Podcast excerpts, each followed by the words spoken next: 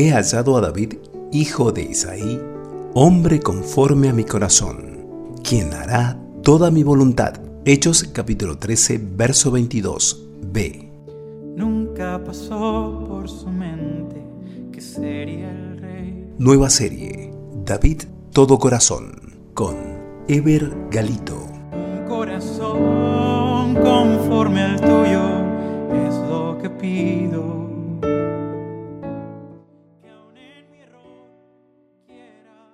Serie David Todo Corazón, estamos en el episodio 14, David Fugitivo, tercera parte, las decisiones del futuro rey. Podemos leer en 2 Samuel 23, 16 que dice, no la quiso beber, sino que la derramó para Jehová.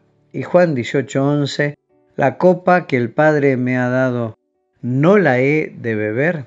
Hay cosas que deseamos hacer, pero decidimos no hacerlas. Y hay cosas que no deseamos hacer, pero decidimos hacerlas porque no hay otro camino. Esto es lo que ocurrió en la cueva de Adulam, pero también en el huerto de Getsemani. Cuando David recibió la copa o vasija con agua de parte de sus valientes, nos dice la Biblia que Él la derramó en tierra. ¿Por qué? Es que el hombre conforme al corazón de Dios ve las cosas con el lente de Dios. Para David esa agua ya no era el agua del pozo de su amada Belén natal, sino que se había transformado en la sangre de sus hombres. Y la sangre no se puede beber. Sus deseos más genuinos los podía cumplir estaban allí servidos en bandeja. Pero David dijo, no. Y derramó para Jehová, diciendo, lejos sea de mí, oh Jehová, que yo haga esto. ¿He de beber yo la sangre de los varones que fueron con peligro de su vida?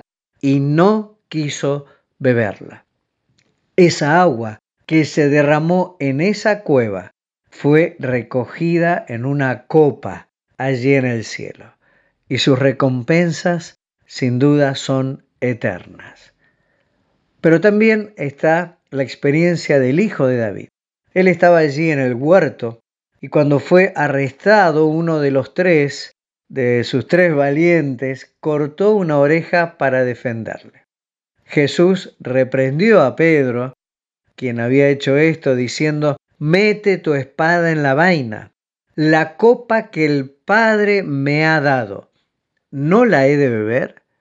Jesús deseaba evitar la copa de la cruz, pero el Padre le había dicho que no había otro camino para nuestra salvación. Su deseo profundo era no beberla, pero decidió tomarla hasta la última gota. Allí se estaba decidiendo nuestra redención. Te pregunto, ¿tienes una copa para beber? Tal vez es una bendición esperada y refrescante en tiempo de pruebas. Pero esto puede simbolizar el sacrificio de otros. ¿La derramarías para el Señor? O tal vez al revés, es una copa que no quieres beber, pero no hay otro camino.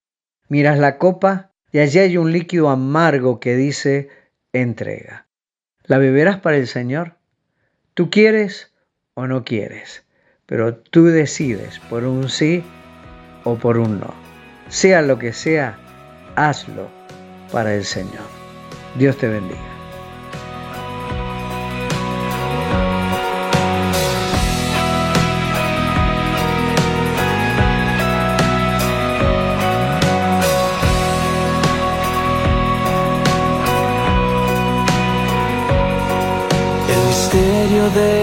Cruz no puedo comprender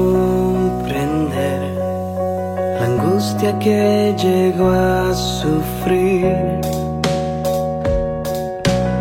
El perfecto Dios su Hijo entregó, la copa amarga Él bebió por mí.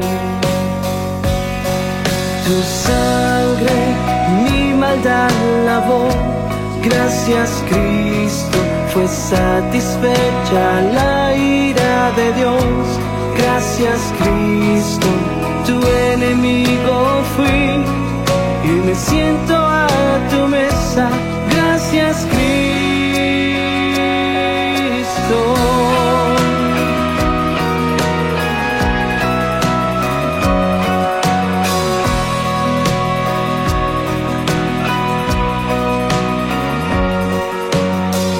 Tu sacrificio me acercaste a ti, quitaste toda enemistad.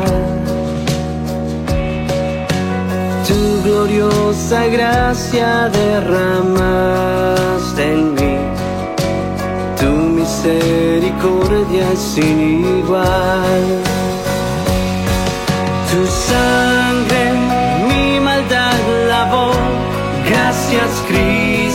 fue satisfecha la ira de Dios.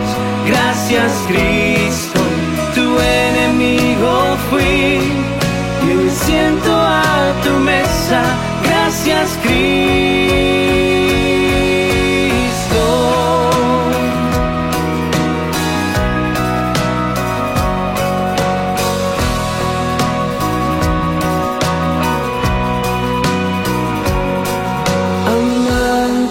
there.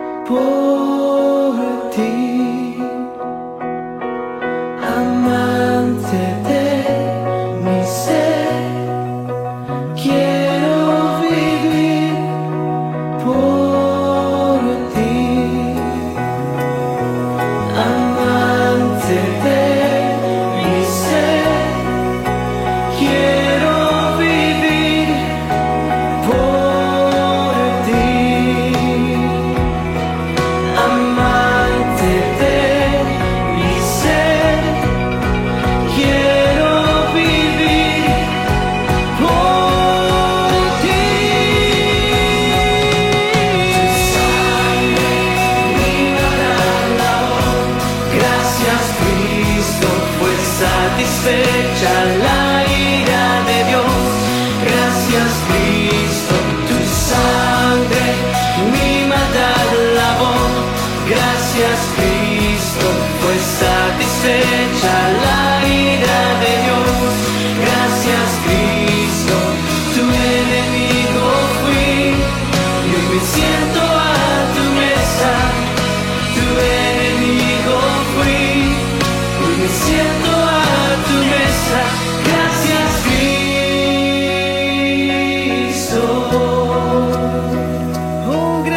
Gracias Cristo, gracias Jesús,